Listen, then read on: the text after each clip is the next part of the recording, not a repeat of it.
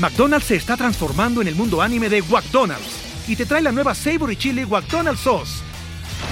Los mejores sabores se unen en esta legendaria salsa para que tus 10-piece chicken wack papitas y Sprite se conviertan en un meal ultra poderoso. Desbloquea un manga con tu meal y disfruta de un corto de anime cada semana. Solo en McDonald's. baba ¡Go! En McDonald's participantes por tiempo limitado hasta agotar existencias. This episode is brought to you by Paramount Plus. Get in, loser! Mean Girls is now streaming on Paramount Plus. Join Katie Heron as she meets the plastics in Tina Fey's new twist on the modern classic. Get ready for more of the rumors, backstabbing, and jokes you loved from the original movie with some fetch surprises. Rated PG 13. Wear pink and head to ParamountPlus.com to try it free. Amigos, ¿cómo están? No podemos empezar el episodio de hoy sin que les pregunte si ya vieron el nuevo episodio de True Detective Tierra Nocturna. Dios mío, ¿qué está pasando? Te juro que yo decía, vamos a empezar a grabar y yo quiero hablar de Tierra Nocturna. Este, no, no, terrible, terrible lo que está haciendo HBO Max con esa serie, terrible lo que está haciendo. Es que es terrible y eh, tremendo al mismo tiempo, ¿no? O sea, te tienen como que medio asustado, picado, eh, emocionado. No sé, ya quiero saber qué pasa. Yo siento que este hay pocas series, ¿no? Pocas series que te atrapan en los primeros episodios, así como te, atrapa esta, ¿no? Sí. sí, sí, sí, sí. Desarrolla muy rápido un montón de cosas muy importantes, pero rápido bien. O sea, para, para, para no darle vueltas sobre el asunto. Está excelente Aparte, en este segundo episodio se empiezan a ver más claras las relaciones interpersonales de los personajes que son muy fuertes, porque en un lugar en el que, o sea, todo el tiempo esa idea de que todo es de noche, van a la escuela los nenes de noche, todo es de noche, la construcción de las relaciones interpersonales le da otro, este, como otra consistencia a la serie. La verdad es que cada vez mejor. Está buenísima. Y, nada, hace lo que han hecho todas las temporadas de True Detective, que es construir esa relación entre personajes como rotos y una historia de suspenso tremenda, ¿no? Claro, claro, pero además como que este drama interpersonal nunca le resta al misterio y a la parte policial y eso a mí exactamente. me está Sí, exactamente, exactamente. Y hay personajes que te dieron una vista en este segundo episodio que yo creo que van a ser muy ricos. Sí. Eh, así que nada, no queremos spoilear nada. No hay que spoilear. Aquí en este programa somos anti-spoilers. Sí, pero vean en HBO Max True Detective Tierra Nocturna porque la verdad es, yo ya les digo, una de las series del año sin duda. Sí, y seguro va a ganar ahí Eso, eso. Bueno, vamos con el episodio sonoro.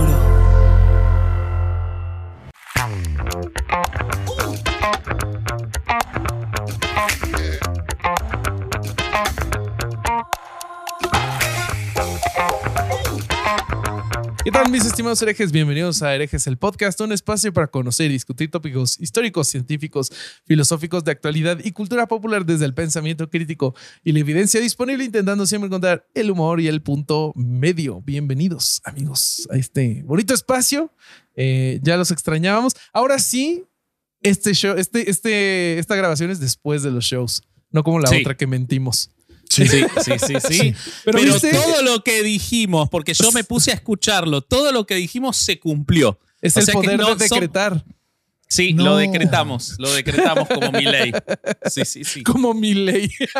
Sí, mi ley hizo un mega decreto, los argentinos van a entender ese chiste, en el que quiso resolver todo el país y ya se lo bloquearon todo. Un decreto de cientos de páginas, es un libro así, boludo, el decreto es que Como, como también es medio pseudocientífico y así, yo pensaba ¿Medio?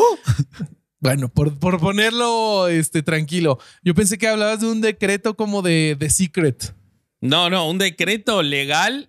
Eh, sí, sí lo vi, eso sí lo vi, sí lo vi. Es un libro, boludo. el mega DNU le dicen acá. Mega decreto de necesidad y urgencia. Sí, pero es como, es como cuando a tu perro, que ya está así todo greñudo, que tiene costras de mugre y así lo llevas al veterinario y sale y parece que perdió como 70 kilos y sale ahí un perrito todo flaquito. Así le pasó. sí, exactamente. Así le están dejando el decreto. Exactamente. Sí, sí, sí. sí, este, Oye, hoy en Bobby, eh, tomando objetos de tamaño normal, tengo un llavero de Vasco. Ok, muy bien. Acércalo. Pasa cámara frontal, así se puede ver. Está muy lindo. ¿Quién lo hizo? No me acuerdo, perdón. No. No. es que era en el momento que nos estaban apurando con las fotos. Ese es verdad, fue el problema. es verdad. Ese, ese, fue bueno, el problema. Eh, la persona que hizo los llaveros puede dejar un comentario, así sabemos quién fue, así se lo podemos agradecer debidamente. Gracias. Te quiero mucho. Eh, sí. Eh, te, te, voy a presentar, querido eh, amigo argentino, que hoy estás más rosa de lo normal. Eh, ah, te quiero mucho. Alejandro Vázquez, Azpilicueta del Vasco. ¿Cómo estás, lindo? Qué cosa los shows, ¿no? Extrañándote, extrañándote un montonal. ¿Cómo te extrañamos en, el show también? Este, no es lo mismo. Me hicieron, un, hicieron un Vascobot, que hay un contenido en Patreon del Corsario contando cómo hizo el Vascobot. Un contenido ¿Por qué muy me presionas? Un contenido muy bueno. Eh, También está decretando, es otro decreto. Estoy muy contento, estoy muy contento de que eh, llegamos a 77 mil suscriptores. Y desde la última vez que reclamé, subimos casi mil. Así que si subimos de a mil por episodio, a mitad de año llegamos a 100 mil, gente. Así que pónganse las pilas, se los pido por favor, que queremos llegar a los 100 mil. Veo cada podcast que tiene la plaqueta y nosotros no tenemos la plaqueta. Este, así que la queremos tener. Eh, y después les digo también que estuvimos revisando números de Patreon con Bobby y bajaron mucho los Patreons en estos últimos dos meses. Yo entiendo que tenían que comprar regalos de Navidad y todo, pero vuelvan. vuelvan y súmense porque cada vez más contenido de calidad de, de Caro Hernández Solís y de muchas cosas más. Así que Vuelvan a Patreon los que se fueron para comprar regalos de Navidad. A esa tía que ni siquiera la quieren. Vuelvan a Patreon, por favor. Ah, y esta semana se graba este, un episodio más de Haciendo el podcast de TVA. Eso. Muy bien. Vamos todavía. Muy bien. Vamos, exclusivo para Patreon. Pero ¿quién es ese que habló? Eh, te voy a presentar al don Juan de este viaje lisérgico. No, güey. llamado Herejes el Podcast. El cosario, Alejandro Durán. Bueno, pero al menos este Don Juan sí existió. Claro, no es una invención de alguien tú sí eres Don Juan, güey. Sí, sí, sí, justamente. Él es Don Juan Tenorio. Exactamente. Sí, sí, sí, ¿Qué pedo? ¿Cómo están, pinches perros? No mames. Ya te extraño, Corsario. Ya sé, vieja. Yo también, güey. No es lo mismo no sabes, sin ti. No sabes cómo pinche me arrepentí de no haberme despedido de ti dándote un pinche beso tronado en las nalgas, güey. No pude, güey. No lo pensé porque estábamos en la calle cuando nos despedimos. ¿Cómo perder al público en el minuto? ¿Conociste a Samantha, Corsario? No, güey, tampoco. No, hubo tiempo. No hubo tiempo. es que llegamos en el camión y hubo que ir corriendo al teatro y no, no hubo tiempo. Y vos te fuiste el domingo. O sea, el, domingo, me fui en la primera que pude, güey. Claro, claro. Es correcto. La mini amiga personal. Pero, pero, pero voy a para Ale voy a hacer un viaje exclusivo para eso. Para que sea la 34 vez que Bob y yo nos vemos en Ciudad de México. Vos decís que cuando Samantha empiece a hablar, lo primero que dirá serán nombres de famosos que conoce, ¿no? Bebés famosos que conoce. Puede ser. Bebés famosos. Puede ser. Sí. Oye, Igual, ya eso es peligroso porque sería baby dropping, que es otra cosa. Baby dropping, güey, claro, güey. Que, no queremos caer en eso, ¿verdad? No, no, baby dropping trae secuelas. No, no, es baby, name dropping. Baby name dropping. Sí, sí, sí. Oye, oye, Vasco, chécate esto. A ver. Muy buena. ¿Dónde se consiguen esas? Sí. Esta sudadera es la nueva adquisición de herejes y chunchos en www. Ya me regañaron por decir W, que ya no se dice, que es muy anticuado, güey. Entonces, Pero vos también sos muy anticuado. .mx. y esa persona que me dijo eso, www.chunchos.mx, vaya y cheque todos los productos nuevos que nos... Eh, hubo mucha gente disfrazada de herejes y chunchos. Eso, yo estoy muy orgulloso. Se vendió un montón de mercancía. Sí, Ajá, muchísimo. se agotaron las camisetas, de hecho. Y, ah, esta sudadera fue un éxito, güey. La vi varias veces ahí en las fotos. Raza que se la compró y pues muchas gracias por el apoyo, pero pues ahí está para la gente que no fue y quiere adquirir este tipo de productos. Eh, vaya para allá para la página y gaste su dinero en herejes. Eso. Y yo por, último, eh, hablando de toda esta introducción gigantesca, quiero eh, valorar y felicitar a uno que se superó en los comentarios y puso del episodio anterior. El episodio empieza en un minuto once. Vos apretás ahí, eh, perdón, en una hora once minutos y presionabas y era cuando terminaba el episodio. Fue espectacular. Humor práctico, efectivo. No, sí, son, muy jocosos los. los el episodio se pone bueno al minuto 55, puso. son gente horrible y los queremos mucho. a todos los que hacen eso. Sí, la neta sí, güey. Eh, pero bueno, hoy, hoy tenemos un tema chistosón. Eh, vamos a hablar una de las raíces, uno de los que será fundadores del pensamiento este hippie mágico. ¿Cómo lo describirías, Vasco? Sí, sí, sí, sí. Eh, pero lo que me parece más interesante, eh, ahora vamos a hablar de él y vamos a contar su vida y todo, pero lo que no podemos dejar de contarle al público es que esta persona eh, y toda su filosofía y todas sus prácticas sectarias terminaron en suicidios y homicidios. Ahora lo vamos a ver. No es una historia más de un autor de libros, porque muchos creen que Carlos Castañeda es un autor de libros y que en algún momento fue bestseller. Lejos de eso, quédense todo el episodio porque esto termina trágico, ¿ok? Así que estén atentos y si estuvieron en el show de Greenberg, Saben que nombramos a Castañeda, pero es mucho más profundo que lo que pudimos nombrar con relación al vínculo de Castañeda y Greenberg. Así que prepárense para algo muy fuerte y si quieren, empiezo contándoles un poquito de su vida para que después este Bobby siga un poco más.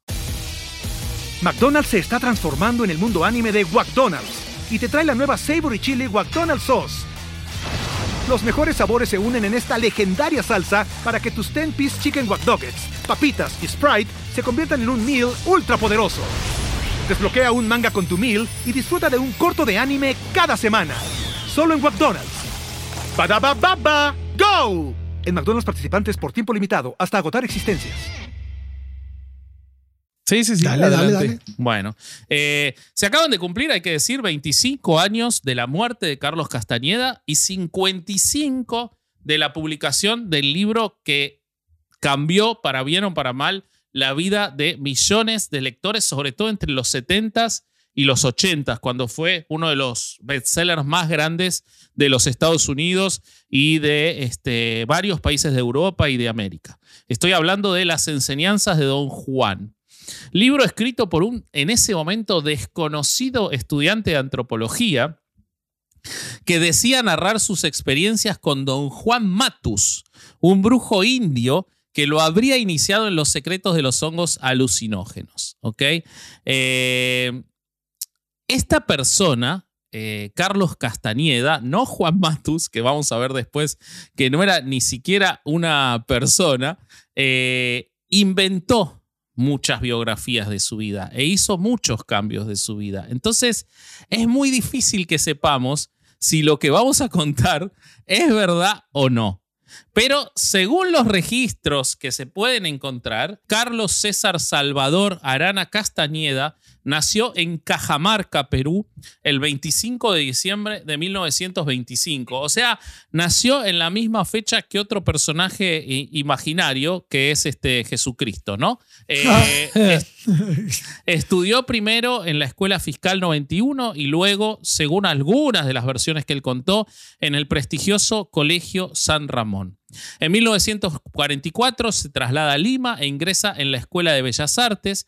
De acuerdo con eh, Víctor Delfín, un muy respetado y famoso eh, escultor y pintor peruano que fue compañero de él, eh, a Castañeda le interesaban más las mujeres que el arte y fue un alumno bastante mediocre. en búsqueda de fama, el 10 de septiembre de 1951, según los archivos de la Administración de los Estados Unidos, Castañeda zarpa a bordo del SS Yabari desde el puerto del Dorado y desembarca en San Francisco, Estados Unidos, el día 23.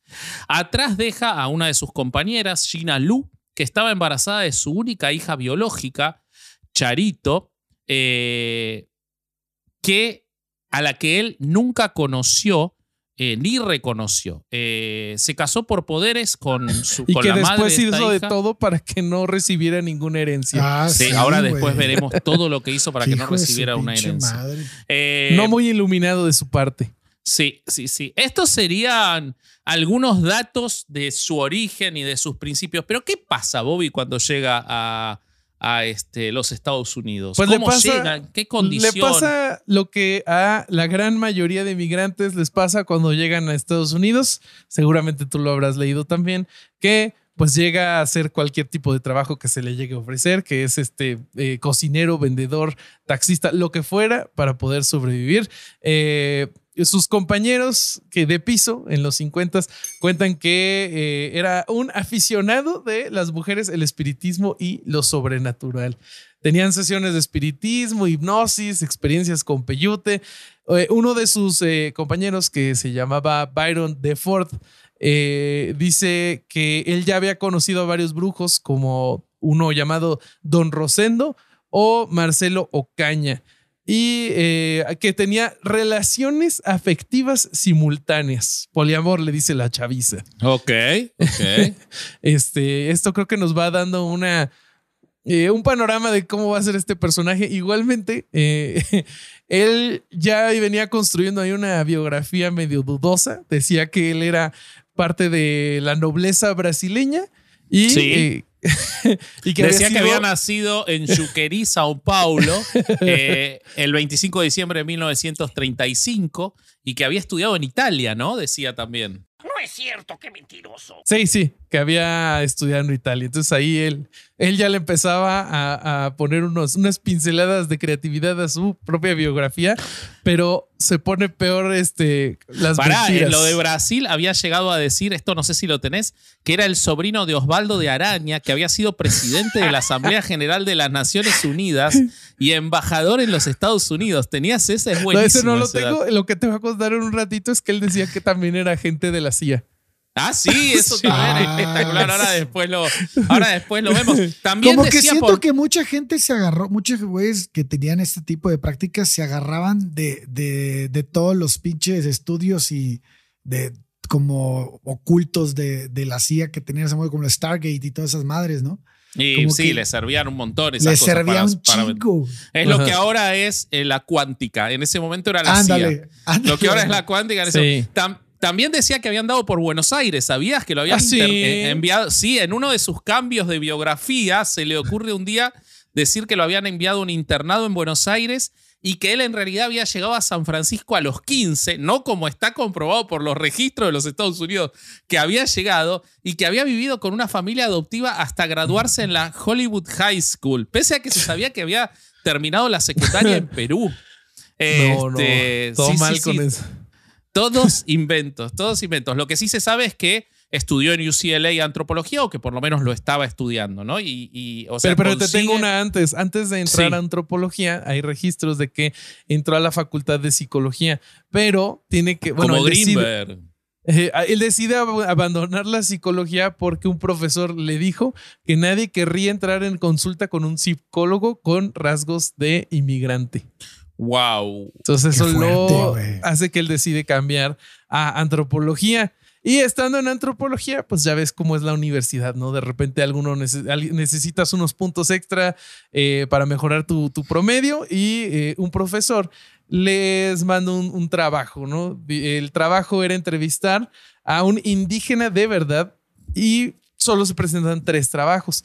Uno de ellos era el de nuestro amigo Castañeda, eh, que llega con un texto fantástico que hipnotizó al profesor prácticamente eh, y era eh, la semilla de lo que iba a ser en un futuro las enseñanzas de Don Juan. Eh, el profesor quedó tan impresionado que le pidió que lo ampliase. lo asombroso de este caso es que todo esto sucede sin que Castañeda hubiera proporcionado ninguna grabación, fotografía ni notas de campo. Nada. nada. Nada, nada, nada. De hecho, hay dudas de que el profesor no supiera que era ficción, porque hay algunas referencias a Castañeda en esa primera época que lo describen como un Tolkien latinoamericano. Ah, yo encontré lo mismo. Yo encontré por lo mismo. toda la fantasía que él construía. O sea, hay referencias de que él primero presenta la obra como una obra de ficción. Ajá. cuando la propone. Y que no es él quien la quiere transformar en una obra realista, sino Michael Corda, un cazatalentos de Simon Schuster, que es el que lo convence de transformarlo en una obra que dé la sensación de ser real, ¿no? Sí. Eh, eh, lo que entiendo es que UCLA lo publica antes de que llegue con Corda. O sea, UCLA lo, lo publica en el 68 y después llega Corda, que es el...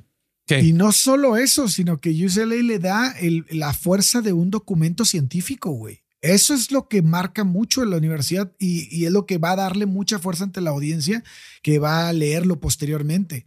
O sea, e, ese título que le ponen de, de, que, de que tiene fundamentos y que tiene, está avalado por la ciencia, es lo que le va a dar muchísima fuerza. Pero lo que pasa es que él, según entiendo y según lo que yo encontré, cuando él lo presenta en UCLA, él dice que había hablado con varios chamanes, porque él sí, conocía chamanes, los había conocido. Porque él iba a las ceremonias de peyote, de hongos. Lo que era ficción era Juan Matus, era como una recopilación de un montón de chamanes. Después, cuando Corda lo agarra, le, le, hace como poner la idea de que Matus sí existía. De hecho, hay gente que dice que lo encontró a Matus. O sea, es tanta la ficción. Sí, hay otra gente que dice haberse encontrado con Matus. Güey, a mí, lo que me llama la atención es que si este güey tenía tanto conocimiento de, de, de chamanes y conocía gente de ese medio, había muchos inventos en su escrito, güey. Por ejemplo, decía que el peyote lo consumían los yaquis y eso no es cierto. Eso en un artículo de Time lo desmintieron en un futuro. Ajá, después eh, eh, había muchas, eh, muchas incongruencias en el y, además errores muy, muy palpables en sus escritos que no fueron cuestionados en su momento. Güey. Esa es una de las cosas que más se le reclaman a UCLA, pero si quieres ahorita llegamos a eso. Como contexto de, la publicación de, este libro y para entender por qué UCLA metió la pata, que yo creo que tendríamos que explicar lo que pasaba culturalmente en Estados Unidos en ese momento. Es importante, es importante. Y Porque aparte él era un gran consumidor de lo que pasaba culturalmente en ese momento. Exactamente. Sí. Y pues lo que había pasado es que no sé si sepan, si les habrán dicho que en los 60 en Estados Unidos se consumía mucho LSD. No, me jodes. Te lo juro. Gente como los Beatles, por ejemplo, y muchos otros. O sea, Lucy in the Sky with Diamonds no es algo que le dijo Julia. No, no, no, no. Rarísimo. Rarísimo. Mira, mira, mira. este, y pues habían autores como Timothy Leary que habían popularizado entre la juventud la droga como un pasaporte para abrir tu mente. Si, no sé si, si conozcan, pero Timothy Leary eh, lo que hizo fue empezar a experimentar eh, como profesor de universidad con LSD y pues se le fue de las manos, le empezó a dar a toda la chaviza drogas. Niño, niño, drogate, drogate, niño, drogate, drogate, drogate. Empezó a escribir libros de que todos lo deberían de consumir, incluso los jóvenes, y hasta que llegue el año 68 donde se realizan los primeros estudios clínicos sobre los efectos secundarios de la sustancia. Y pues los resultados fueron tan, pero tan malos que se decidió prohibir el LSD. En este contexto, se publica de repente un libro en el que un peruano relata cómo conoció a don Juan y pues como este le, le decía, no, pues mira, con las drogas naturales, pues con esta sí. Entonces, pues medio irresponsable, ¿no? Decirle a toda esta gente que se había quedado sin LSD, bueno, ahora vengan a consumir esto de lo que no hay estudios. ¿Por qué? Pues porque lo dijo el brujo.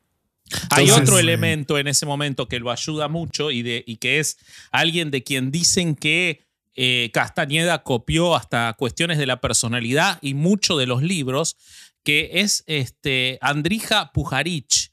Andrija Pujarich era un este, autor de, eh, que trabajaba, según se dice, para la CIA también, como especialista en hongos psicodélicos y que había escrito un libro unos años antes. Ah, que pero ese sí trabajaba para la CIA, ¿no? Sí, sí, sí, sí, Llamado Los hongos sagrados. Ese libro se sabe que Castañeda ya lo había leído cuando él publica eh, las enseñanzas, el primer tomo de las enseñanzas de Don Juan. Y también se sabe que él leía mucho Aldous Huxley. Eh, que había, este, y entonces hay muchos elementos que él toma de otros autores para, además de aprovechar el momento de la prohibición del LSD, para impulsar todos estos consumos utilizando este avatar de Don Juan Matus, ¿no? Sí. Y es importante eso que estás diciendo porque, porque justo esta prohibición del LSD es de la que él se agarra para decir, no mames, pero es que estas drogas son de la tierra. Estas no es, no te va a hacer el efecto ya así. empezó el Y movimiento jugar- Pachamamer. Ajá, güey, y jugar con esta carta que todavía hoy se juega, güey. La falacia naturalista. Sí. Si es natural, no es malo. Así Exacto. Exacto, Eh, exacto. oye, de hecho, hablando- quiero mandarle un, un abrazo a mi amigo este, Tomás Mittler, que me ofreció este, para curarme las plaquetas eh, fumar sapo. Eh, quiero mandarle un abrazo muy grande. Uf. No lo hice, no lo hice, prefiero la medicación tradicional. Eh, Ok. Pero no lo descarto, Tomás. No lo Muy descarto. bien. muy bien, muy bien. No este, oye, regresando a, a Michael Corda, eh, yo tengo que Ma- Corda es quien lo anima a hacer una serie de libros sobre Don Juan.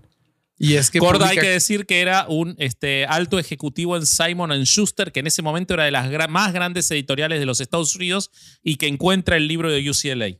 justo hace poquito la vendieron, no sé si sabías. Ah, no, no sabía. ¿Y sabes por cuánto, se, cuánto compraron eh, Simon Schuster? Para que se dieran una idea del tamaño del negocito. Mm. ¿Cuánto? 1.6 mil millones de dólares. Wow. ¿Y quién la compró? Amazon, seguro. Eh, no, ahora te digo. Bueno, Bueno, eh, tampoco importa. Carlos Slim.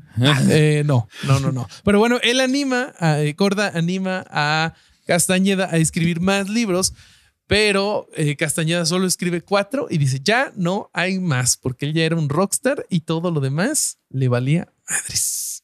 Sí, se vuelve multimillonario con esos pero cuatro, hay mal. que decir.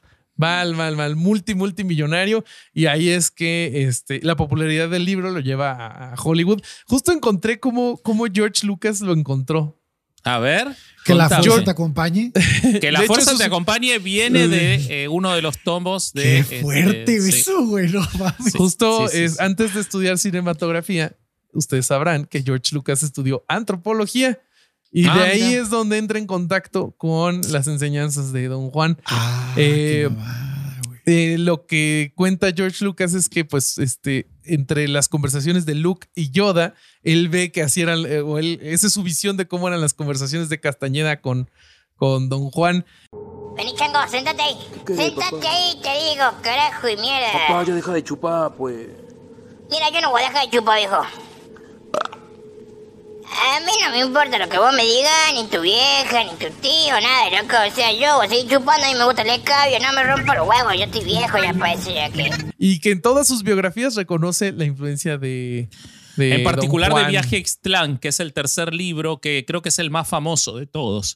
Que- Este, que yo con- traje unas, traje unas Es- citas para leerles dentro de un rato. Justo de viaje sobre Ixtlán. Viaje Ixtlán, dato de color, con ese UCLA le dio el doctorado. O sea, no, les bastó, no Le les dio el bastó. doctorado. No les Sí, bastó pero con yo creo que se lo dieron ya porque, porque si no se lo daban, le, le restaba. Es que ahí había un costo hundido. los libros, güey. Ajá. Eh, Es de ya le dimos la licenciatura a un Exacto. chanta, ya lo publicamos. Si no le damos el reconocimiento del doctorado, como, o sea, tenían un costo hundido. Ah, Sí, era más bien para salvar la institución, güey. Sí, sí, era para, para no quedar mal, pero para mí que quedan peor. ¿No? Sí, se mamaron, güey, se mamaron. Eh, Oigan, ¿sabían que hay un Carlos Castañeda que intentó matar a Díaz Ordaz? No, mira. Sí, güey, así investigando dije, puse Carlos era su doble, güey, una de las teorías Casos de de, homicidio. Y sale, el, el señor Carlos Castañeda intentó matar a Díaz Ordaz por el movimiento del 68, güey. Hay, hay una teoría de conspiración. en que los dice 70s. No, que- espérate, güey. ¿Sabes qué le hicieron a ese güey? que Al- A ese Carlos Castañeda. Yo digo es del que lo cuentes para. Patreon. No, nada más es una cosa, güey. Ah, bueno. lo metieron lástima, en un manicomio 23 años, güey. Wow. Wow. Es que mira, Wow. hay una teoría de conspiración que dice que Carlos Castañeda en realidad no murió, que tenía un doble como Elvis o como Paul McCartney. Entonces, mames. Vive en ¿qué una isla tal? con Pedro Infante, güey. ¿qué tal que este era el otro Carlos Castañeda? Bueno, No. eso, eso es como el rumor de que, que vos lo Que cuando adelantaste. se aventó al vacío se cambió de pinche. Eso es como el rumor que vos adelantaste de que Carlos Castañeda trabajaba para la CIA. Sí. Este, que él mismo alimentaba, Sí. al igual que la idea de que era un noble este, brasilero o su juventud en Italia o su juventud en Argentina. Pero esto lo llevó más, ade- más adentro, más allá, confesándole a sus amantes y esposas que había trabajado Eso. como sicario. De la CIA en España. Exacto. Y en los últimos días de su vida hasta quiso escribir un libro sobre ese tema. Sobre eso hay un autor que se llama Carvajal, eh, perdón, Carvajal, Carvajal. un ex seguidor al que le habían dicho los seguidores de Castañeda que él era el brujo heredero y que se puso a investigar y que terminó haciéndose criminólogo y descubriendo todas las mentiras de Castañeda. Él buscó en los archivos de la CIA, eh, buscó, insistió en una embajada y otra hasta llegar a la conclusión, cuenta en su libro, de que jamás fue un agente secreto, solamente era un fanático de las películas de espías. eh, y cosa que él referencia una y otra vez en sus Estaba, libros. estaba larpeando de, de, de espía nada más. Ese, Sí, sí, ese sí, sí. investigador, Manuel Carvajal, es el fundador de revista Ojo Crítico. Y es, es, es este. Es criminólogo y escritor, Sí, ¿no? El güey. exacto. Sí, su investigación exactamente. Sí, está está cabrón ese güey. La neta está bien, perro. Sí, sí, Sí. sí, sí, sí, sí, sí. Eh, bueno, dicen que, eh, por ejemplo, parte de las ideas como el arte del acecho o el desatino controlado de sus libros estaban basados en cine bélico y Sí. en cine de espionaje de los 40. Que era bien Eh, fan Castañeda, güey. Y además él se aprovechó de que es verdad que la CIA en los 60 reclutaba antropólogos en las universidades. eh, porque Sí, sí, estaban sí. Este, buscando utilizar La guerra, guerra psicológica. psicológica, ¿no? Exactamente. Y entonces él se aprovechaba de eso para decir que a él lo habían, este, que a él lo habían convocado. Para esa época, mientras tanto, Castañeda era tapa de la revista Time y de la revista Rolling Stone, entre otras. O sea, era un rockstar absoluto. Sí, sí, sí, sí, sí. sí. Sí, sí, sí. Oye, ¿viste Eh. lo del artículo de Time? Lo No, que les ¿qué cosa? En, en, en 1973, eh, Time report- eh, hace un extenso reportaje donde revelaban que la biografía era falsa y eh, diferentes antropólogos y expertos en chamanismo desmintieron justo las ideas que estaban mal de sus libros. Lo que decía el, este, el corsario de que los yaquis consumían peyote, cuando en realidad eran los huicholes los que consumían Así peyote. Eh, las contradicciones Y que los tenían. pames también, güey. Ajá. La- eh, las contradicciones entre uno de sus libros y el que seguía, todo eso lo, lo desmintió, lo, desmi- lo desmintió. Pero eh, aún así, este, él, él- él sale, sale airoso del conflicto porque eh, hace a, a- a Don Juan hablar del arte del engaño. ah, como parte del camino del guerrero. Claro, el arte del engaño claro. es parte del camino del guerrero que está en viaje Ixtlán, exactamente. Es que esa es la mamada de inventar eso, güey. Puedes inventar cualquier cosa para taparte de Sí. cualquier pinche Sí, sí, sí, argumento sí, que te den. sí. Prueba. Muy de- decían, muy- que, decían que para sus seguidores, cuando él decía Don Juan dijo, era como si hablara Cristo en la Biblia. Claro, güey. Ah, claro, exacto. sí, sí, sí. Sí, sí, sí, sí, sí. Sí, Oye, sí, sí, pues, sí. y si sabías que es eh, Simon Schuster, que era la, la editorial de la que estaba hablando Bobby hace rato, todavía hasta el día de hoy maneja los libros de ese güey como no ficción. No, Sí, claro. en serio. Nunca lo Todavía hoy, reconocieron. Jamás Sí. han reconocido oficialmente que sea ficción. Está Yo había visto que no han pedido ni disculpas ni las editoriales ni UCLA por la gente que ha muerto, eh, por ya sea suicidio o este asesinato a causa Che, de esos y saben, trabajos. ahora, ahora vamos a hablar, quédense que ahora vamos a hablar de los suicidios y asesinatos, pero ¿saben la historia de los supuestos hijos de, de, No, ah, de Castañeda? Ah, yo no sé eso, güey. Yo eh, sé se la hija que nunca reconoció, pero Bueno, hay, hay no, otros. esa es, esa es la primera, la única sé- hija biológica. Esa que pero sí es su hija, ¿no? Sí. Yo sé de el la caso de- vasectomía. mm, bueno, Ah, ahora te voy a contar, ahora te ¿Qué cuento todo ahí? eso. Ya Está bueno. es.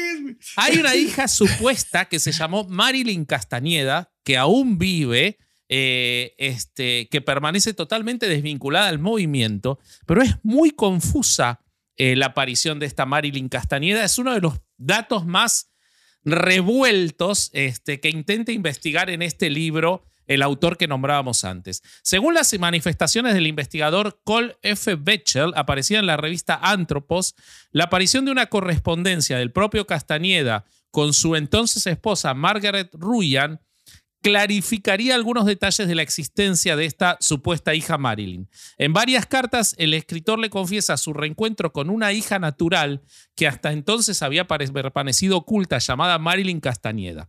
Reconoce a esta hija como propia en escritos dirigidos a su exmujer y a su hermana Lucy, pero no la nombra en su testamento. eh, y según Castañeda, ella había nacido en 1966. Pero esto hace imposible que sea hija de Castañeda, aunque sea hija biológica, ya que él se había hecho la vasectomía en 1961. Esto hace las cosas más extrañas porque hay otro hijo que él pareciera haber tenido con Margaret Ruyan, llamado Carlton Jeremy, que también nació después del, 60 del 61. O sea, al parecer, él tendría dos hijos después de haberse hecho la vasectomía, que él de alguna forma reconoce en correspondencia, pero que sin embargo deja fuera de el testamento. Esta marca Puede ser que no se la haya jalado lo suficiente y le hayan quedado en los conductos, güey. No, no desaguó. Ahora, lo bueno es que se hizo un prequirúrgico y tenía bien las plaquetas, no como otra gente que se va a hacer la vasectomía y termina en el peor quilombo de su vida, ¿no? Güey, este eso hubiera sido lo mejor que nos hubiera podido pasar como humanidad, güey. No, para, ¿qué quieres decir? ¿Qué quieres decir? Que me voy a morir, boludo. Porque en ese tiempo no había suficientes tratamientos, viejo. Ah, ok, ok, ok. No, ah, igual nadie, nadie se moría tampoco en esa época de púrpura. Tú piensas que sí. Margaret Ryan se había casado con él en 1960. O sea, sí se había casado antes de la vasectomía, pero ella no sabía que él se había hecho la vasectomía. Entonces existe la posibilidad de que le hayan querido poner un hijo. Se habían casado en, y voy a pronunciarlo mal, Tlaquintenango, México. Eh, en agosto de ese año, él la abandona por otra mujer, Mary Joan Baker. Y en ese verano es que él supuestamente conoce a Juan Matus. Y después dicen que habían tenido esta hija. O sea, era imposible porque él ya se había vasectomizado. ¿Ok? En 1961 nace este Carlton Jeremy Castañeda, que supuestamente es su hijo, pero él ya no podía tener hijos. Y finalmente les cuento que la escritora Amy Wallace, eh, hija de Irving Wallace, publicó un libro en el que cuenta su estrecha relación con Carlos Castañeda y confirma esta teoría de que él ya se había hecho la vasectomía. O sea que no hay ninguna duda. Sin embargo, él reconoció estos hijos. No se sabe. Oye, pero yo, yo tengo el dato de que este Carlton Jeremy Castañeda, que fue hijo de Margaret Ronjan, fue hijo por encargo. Ah, sí, que le pidió Eso un amigo. no lo sabía. y que le pidió un amigo que embarazara a su mujer. Yo creí que decía hablar más. Creí que eso iba. Ese dato no lo tenía. Muy bueno. Dátelo, carnal, porque yo ya me corté los cables. Así. bueno, saben que después. Necesito ¿Sabes lo de la fotografía? Por favor, no me digas que no. Qué bueno que ese amigo no era vasco, si no le pega tres a la chingada. en una sola, güey. Balas que pican cerca, no me hagas acordar. Eh, ¿Sabías que después de la. Para, porque para que ya vayamos a, la parte jugosa de los estudios y esas cosas, pero ¿sabían que en un momento no se dejó sacar más fotos para evitar ah, que la hija no la la herencia? Sí, sí, sí, sí, sí, pero eh, este yo, yo lo que había leído era que era para, para la cuestión de la herencia, ¿no? Que no le fuera a llegar a alguno de esos supuestos hijos a pedir. Pero él no lo confiesa, sino que hace que don Juan hable de la necesidad de ah. borrar la historia personal y romper los lazos familiares, cosa que hacía que todos sus seguidores de su pseudo secta también hicieran. Ahora seguro que el Corsario nos va a contar sobre sus pseudo sobre sus pseudo eh, sectas. eso era disque para, para romper con el ego, güey. Sí, así decían. cuéntanos. ¿Y qué hacía, don Juan? Contanos del camino del guerrero, contanos todo. No, espérate, es que la última década de la vida de Castañeda comienza, en, ese, en ese lapso, él comienza a organizar una secta personal, güey. O sea, el güey ya agarra un grupo de seguidores. ¿Con sus amigos personales? Sí, con sus amigos personales, exactamente este, pues eran los más devotos, ¿no? Y los, y los, los se los jaló a su casa, donde unos chicos se juntaban, y empezó a, este, adoctrinarlos ya más, más, más y más, más cabrón. Y obviamente la herramienta que utilizaba, pues eran todos sus pinches libros. Y claro. algo muy interesante que es la tensegridad, güey. ¿Qué demonios es eso? La tensegridad es es una mamada, güey. Como siempre, conceptos pseudocientíficos que no sirven para nada. Es que, checa, este güey decía que todo tu cuerpo tiene aquí un equilibrio y que ese equilibrio está, eh, lo logran tus tendones y todo lo que une tus músculos y la chingada. Y que en, en esa tensión que genera tu cuerpo, hay un punto en el que es la tensión, haz de cuenta, ideal. Ajá. La natural. ¿no? Entonces, que mientras haces muchas cosas en el día o, o en tu vida, esa tensión se mueve del lugar y tu cuerpo se desacomoda y ya pierde esta integración armónica. Ok. Entonces, bueno, es una mamada, güey, pero el güey Por decía supuesto. que, a- que, que uno de los, de los, este, pues no sé si era Don Juan o un pinche güey así muy, muy cabrón de los, de los yaquis que él, que él conocía, lograba llevarte a, le había enseñado los pasos para, para lograr esta, regresar al punto natural de esa tensión. Y que regresando a ese punto natural, entonces empezabas a sanar, güey. Ok. Y empezabas a lograr un equilibrio tan, no solo físico, sino espiritual. Y entonces yo me metí a investigar todo este pedo y hay una página de este güey que todavía está vigente. Y, y- y empieza diciendo, la gente anhela aprovechar la magia y vivir, en un, y vivir una vida fenomenal. Quiere crear una visión para sí mismos y hacer realidad lo que imaginan. Y, sin embargo, pocos realmente lo logran. Te han dicho que todo lo que necesitas está dentro de ti.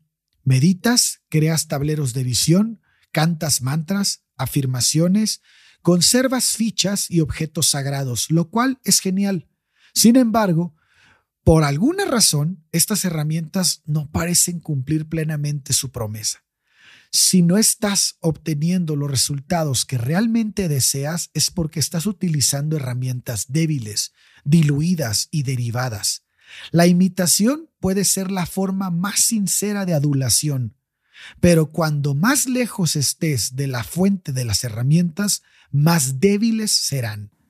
Cuanto más débiles sean las herramientas, peores serán los resultados. Es hora de volver a la fuente. Y la fuente, para estos güeyes, Es Carlos es- Castañeda. No, es la, es la, es la tensegridad, güey. Claro.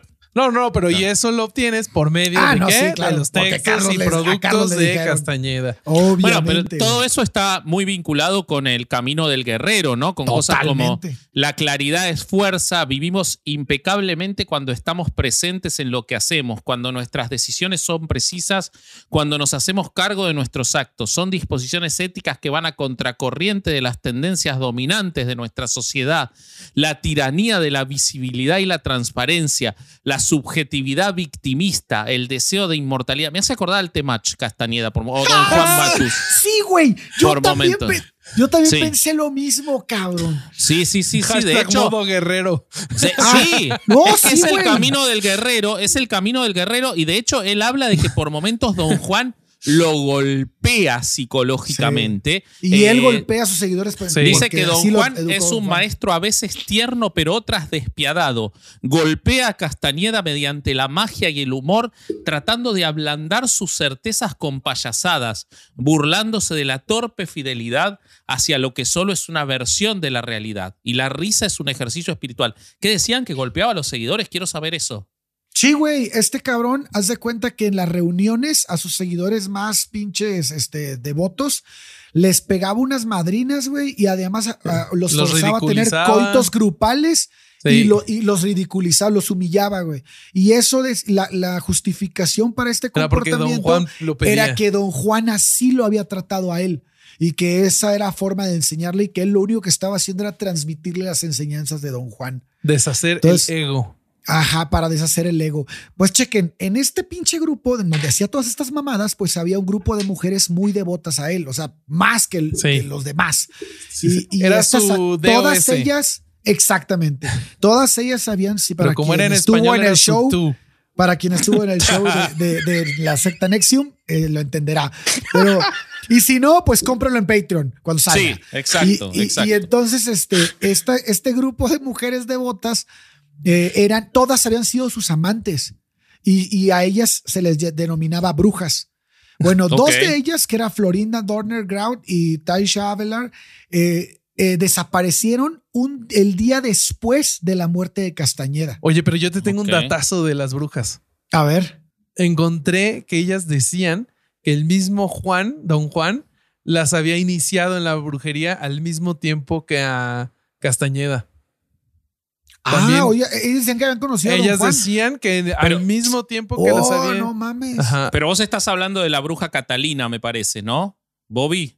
No, yo estoy hablando del círculo de cuatro o cinco Ah, ok. brujas que estaban a su Porque alrededor. también había otra bruja que aparece en los textos, que es la bruja Catalina, que don Juan se la presenta a Castañeda como un adversario en el saber. Pero O ese es un invento, güey. Ese ¿no? es un invento, No, estas todas, estas todas aparecían. Ah, o sea, por eso yo estaba Sí, confundido, sí, no sabía no. de cuál hablaba Bobby. No, ok. estas, estas cuatro o cinco mujeres que estaban alrededor de Castañeda siempre, eh, justo eh, a él, a ellas les ponía esta misma condición de que no se dejaran tomar fotos eh, y se, que se cambiaran el nombre y se tienen registros de que se cambiaron el nombre unas cinco veces más o menos. Las dos, las dos brujas que les digo, Florinda Donnergrau y Taisha Avelar, que desaparecen un día después de la muerte de Castañeda, no lo hacen solo ellas, sino también el presidente, la presidente de Clear Green, que es Amalia Márquez, y el instructor de tensegridad, que es Kyle, Kyle Lon- Londa. Instructor de, de tenseguridad. Sí, güey, era el que O sea, era repartía las de pinches clases, natación, güey. de este. de- Lo de- cabrón, es- lo cabrón es que Clear Green to- hoy en día tiene página, güey. Sí. Y en esa Creo página que es la única vendiendo los sobrevivió. cursos. Sí. Y creo que la que está ahorita encargada de la página es la única sobre, que, que está en vida pública que al menos no se sabe este, dónde, que, que haya desaparecido, sino que ahí está y que pone la cara. Las. Todos los demás desaparecieron y mucha gente que, que sigue los, que seguía los cursos y que seguía la- el, que era de alguna manera este, cercano a la, a la secta, dice que, que estas personas es muy probable que se hayan suicidado por, Ujú. la- por lo que este güey impartía, ¿no? Otra es Patricia Partin, que ella era la hija adoptiva de Castañeda, que también fue amante de Castañeda, y este, ella desapareció semanas más tarde de su muerte. O sea, su, Pero- su hija adoptiva era su amante. Sí, sí, sí. Wow, qué católico se puso todo. Sí, se puso muy católico. Muy mormón. También. Y, este, y no fue sino hasta febrero de 2006 que se encuentra el esqueleto de esta niña, de esta, de esta mujer, en el Valle de la Muerte en California. Gracias a un análisis de ADN fue identificado que era el, el- el cuerpo de Patricia. Ok, que El por que eso se llama Valle de la Muerte. Hasta ese momento se llamaba Valle de la De la Desaparecida. vida, de la vida. Valle, Valle. Así. Valle, Valle, sí.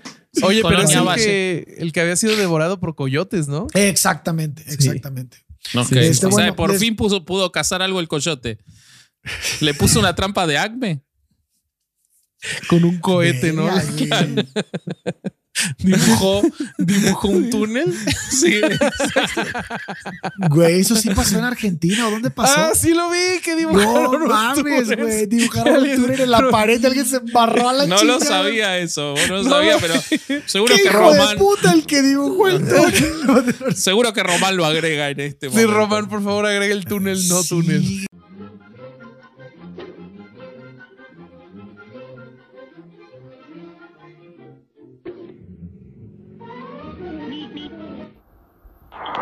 Hubiera sabido que algún día un hijo de puta iba a pintar el dibujo como el coyote, el túnel en la montaña.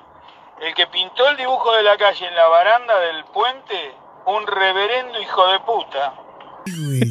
Ok, o sea que ahí ya tenemos cuántas muertes, cuatro muertes por lo menos. Sí. Sí, entonces les digo que hay grupos de asociados de Castañeda que dicen, no mames, pues este güey, estas, estas personas cometieron suicidio porque este, eh, hay, un- hay, hay, una, hay una cita que, que dice en uno de sus, de sus enseñanzas que alcanzar la trascendencia con una noble muerte elegida era por mucho, pues la parte central de todo el concepto. que este Totalmente. Oye, y lo de, y lo de aventarse Él hablaba de la muerte ¿no? como consejera. En los, o. Juan Matus hablaba de la muerte como consejera.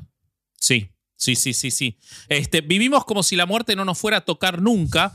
Por un lado, nuestro deseo de inmortalidad se traduce en la idea de que la vida buena pasa por coleccionar cosas y experiencias, relaciones, proyectos, viajes. No queremos perdernos nada. Entonces corremos y corremos llenos de angustia sin llegar nunca a ningún sitio. Es la trampa de la libertad como abanico de las posibilidades infinitas, decía.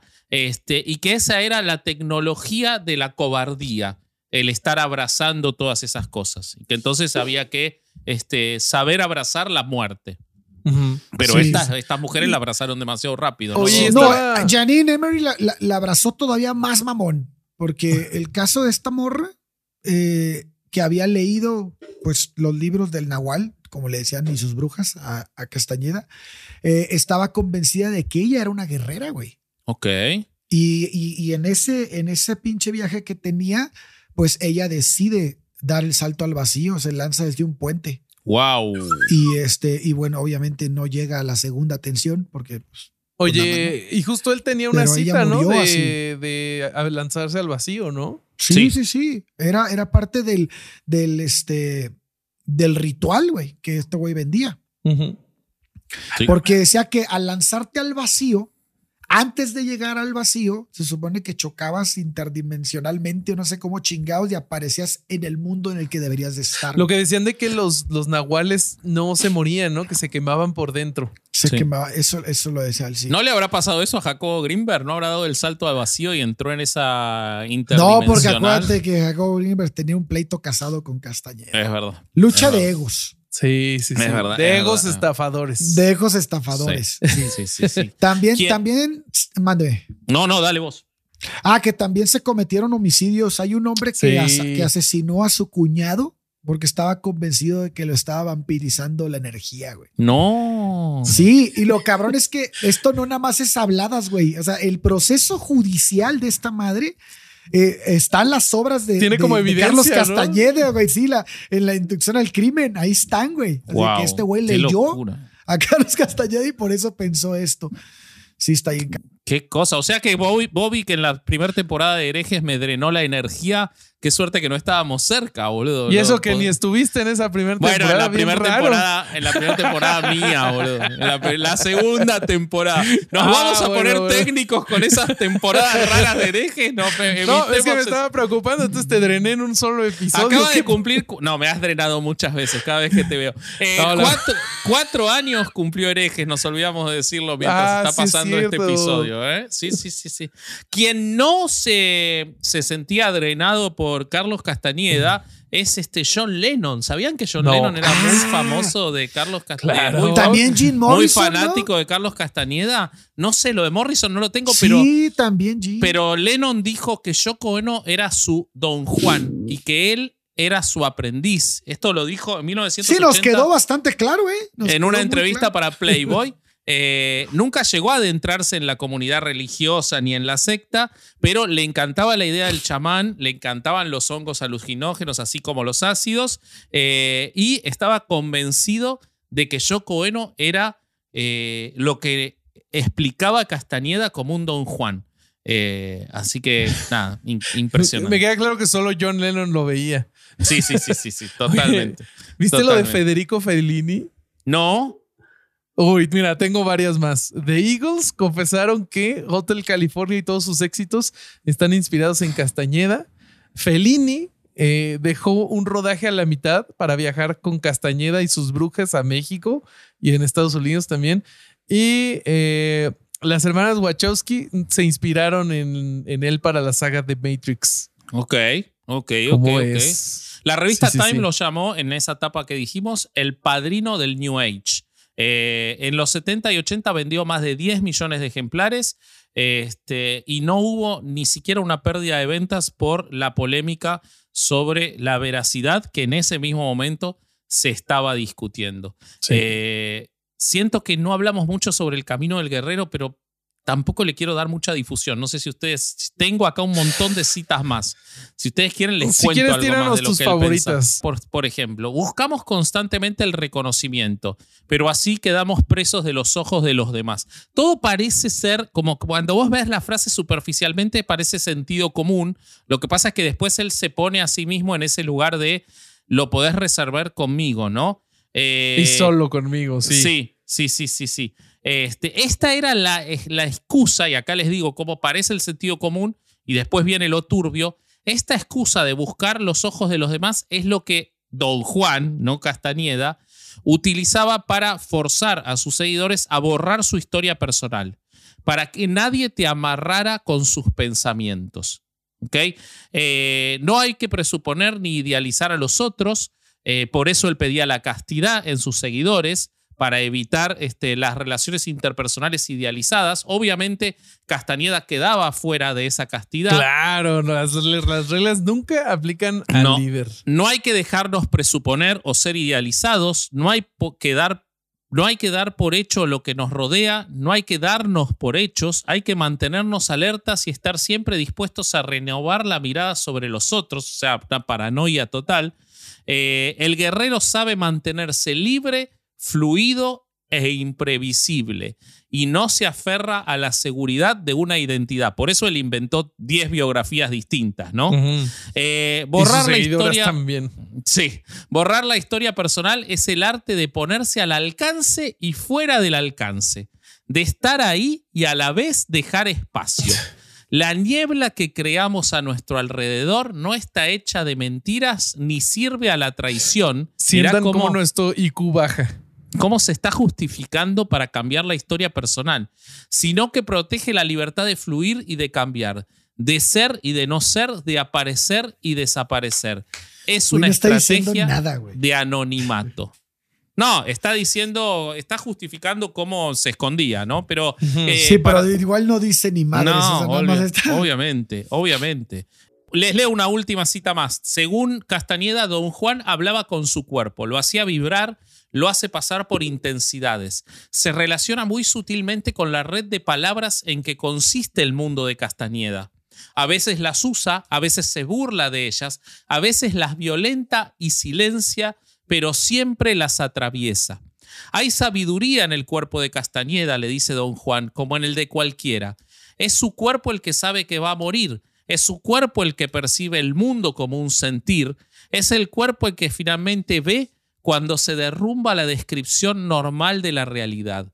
Entonces Castañeda dejará de creer ciegamente en el poder de las palabras y asimilará los límites del lenguaje. Wow. Hermoso, hermoso. Qué bonito, güey. Y yo, yo no tengo mucho más para decir, pero sé que vos, Corsario, sí. Siempre, sí. Sí, pues miren, este, híjole, a ver, querido pod, escucha. Eh, las enseñanzas de Carlos Castañeda han sido objeto de debate y controversia desde que se publicaron. Eh, Castañeda se autodenominó como un chamán y afirmó haber tenido experiencias místicas y encuentros con seres sobrenaturales a través de sus libros como Las enseñanzas de Don Juan y El viaje al Ixtlán, intentó transmitir sus conocimientos sobre pues, la brujería y el chamanismo. Sin embargo, muchas personas critican y, nosotros también, las enseñanzas de Castañeda debido a pues, la falta de evidencia empírica y científica que respalda que, sus afirmaciones. Y las conductas sectarias. Y las conductas sectarias. Sus relatos son pues altamente subjetivos y basados en experiencias personales, lo que hace difícil verificar su veracidad o prácticamente imposible. Eh, además, se han planteado dudas sobre la existencia real de personajes, de al menos de Don Juan, sabemos que definitivamente no existió, aunque se le quiebre el corazoncito a todos los que creían que sí. Este, y otra crítica hacia las enseñanzas de Castañeda es su gran falta de ética y manipulación. Se ha cuestionado la relación que tenía con sus seguidores. Aquí se le hemos expuesto algunos datos a quienes supuestamente, este, no supuestamente, si sabemos hoy en día que sometía a situaciones extremas y abusivas en nombre del crecimiento espiritual. Y además se ha revelado que Castañeda falsificó, pues como escucharon, todos los datos y documentos para respaldar sus argumentos. Y bueno, pues datos como el de hoy y como todo lo que les hemos platicado, pues se los hemos repetido una y otra vez con otros nombres, con distintos chamanes. Hasta el cansancio hasta el cansancio. y lo vamos a tener que seguir haciendo. Eso y lo, vamos a seguir haciendo, desgraciadamente. Entonces, eh, pues se les pide que utilicen mucho el pensamiento crítico cuando vayan a analizar este tipo de ideas y traten de no caer en este tipo de, de, de gurús y de sectas este, pues horribles este, y pues no sé qué más decirles. Y por favor, a los que trabajan en las librerías, dejen de poner las enseñanzas de Don Juan al lado de Nietzsche, al lado de Schopenhauer. Por favor, o sea, no va ahí. No va ahí, no es filosofía. Dejen de No confundir historia, a la no. gente. No es histo- nada, nada, nada. Es pseudociencia eh, y, y Debería, motivación. ¿Sabes dónde debería de ir? Entre ¿Dónde? el crepúsculo y los juegos del hambre, más o Claro, menos. exactamente. Exactamente. Y la. Biblia. bueno, me encantó, me encantó este Sí. episodio. Qué bonito, muchachos. estuvo bonito. Me encantó Qué este bonito episodio. desmentir estas figuras que están tan arraigadas en eh, esta, la cultura contemporánea. Siento que es un hermoso complemento del show en vivo de Jacobo Greenberg que hicimos y que Sí. vamos a volver a hacer en algún momento y que además van a poder comprar en Patreon. Eh, ¿Y saben qué es hermoso también? La O sea, cara del lo que es hermoso es que, sí, eso. Y la cara del corsario y otras cosas más las pueden ver en el Patreon de Herejes el Ah, Podcast. sí. Porque 2024 es el año de Herejes el Podcast. Si alguien les dijo que era 2023, les mintieron. Es No es. 2024 No. el año de Herejes en Patreon. Sí. Eh, suscríbanse. Hay tres tiers. En el más alto van a poder ver los shows, además de contenido exclusivo de Caro Hernández Solís, del Corsario. Pero pueden suscribirse desde 5 dólares y tenemos 200 y pico de contenidos y todas las semanas subimos dos. Así que suscríbanse. Van a poder ver, por ejemplo, cómo preparé mi guion para los shows en vivo. Eh, hay un montón, un montón, un montón de contenido exclusivo de herejes en Patreon 2024, el año de herejes en Patreon. Tienen descuentos para los shows cuando volvamos a hacer. Tienen meet and greet exclusivo para Patreon. Cada vez hay más cosas, así que suscríbanse a Patreon. ¿Qué más?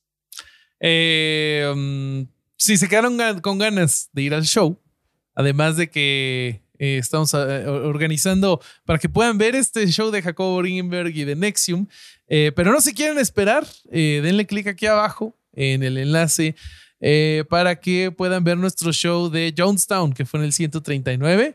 Eh, estuvo bien bonito, la pasamos muy bien y cuesta solo 100 pesitos. O Sí. se pueden suscribir a Patreon nivel Cucurrul y también lo pueden ver. Por Ahora si quieren toda la experiencia completa y quieren hacer todo esto disfrazados de Erex el podcast, vaya a chunchos.mx y lleves esta sudadera. La todo lo que esa hay. en particular. Ahí esa con el olor a corsario. El olor a corsario. Y si ustedes quieren escuchar, si ustedes son de los que oyen este contenido, escúchenlo. Siempre recuerden gratis en Spotify. Siempre Es gratis correcto. en Spotify pueden escuchar todo Herejes el Podcast desde el episodio 1, que no está en. YouTube. Ahora que cumplimos cuatro años, en Spotify gratuito está todo Herejes el Podcast, sin Sí. libros y los vivo con Caro y Herejes. Así que en Spotify está todo. Dale, muy bien. Pues eh, qué emoción eh, haber contado esta historia. Los queremos mucho, amigos. Eh, ¿Cómo estamos en redes sociales? Eh, Yo soy corsario.ereje. Yo soy Bobby.org. Yo soy. ¿Quién queda? Vasco.org. Sí. Es, es, exacto. Ahí Se búsquenos logró. en redes. Sí. Eh, y los queremos mucho. Y este fue otro domingo de no ir a misa y escuchar Herejes el podcast. Adiós. Vengámonos. Adiós, bebés.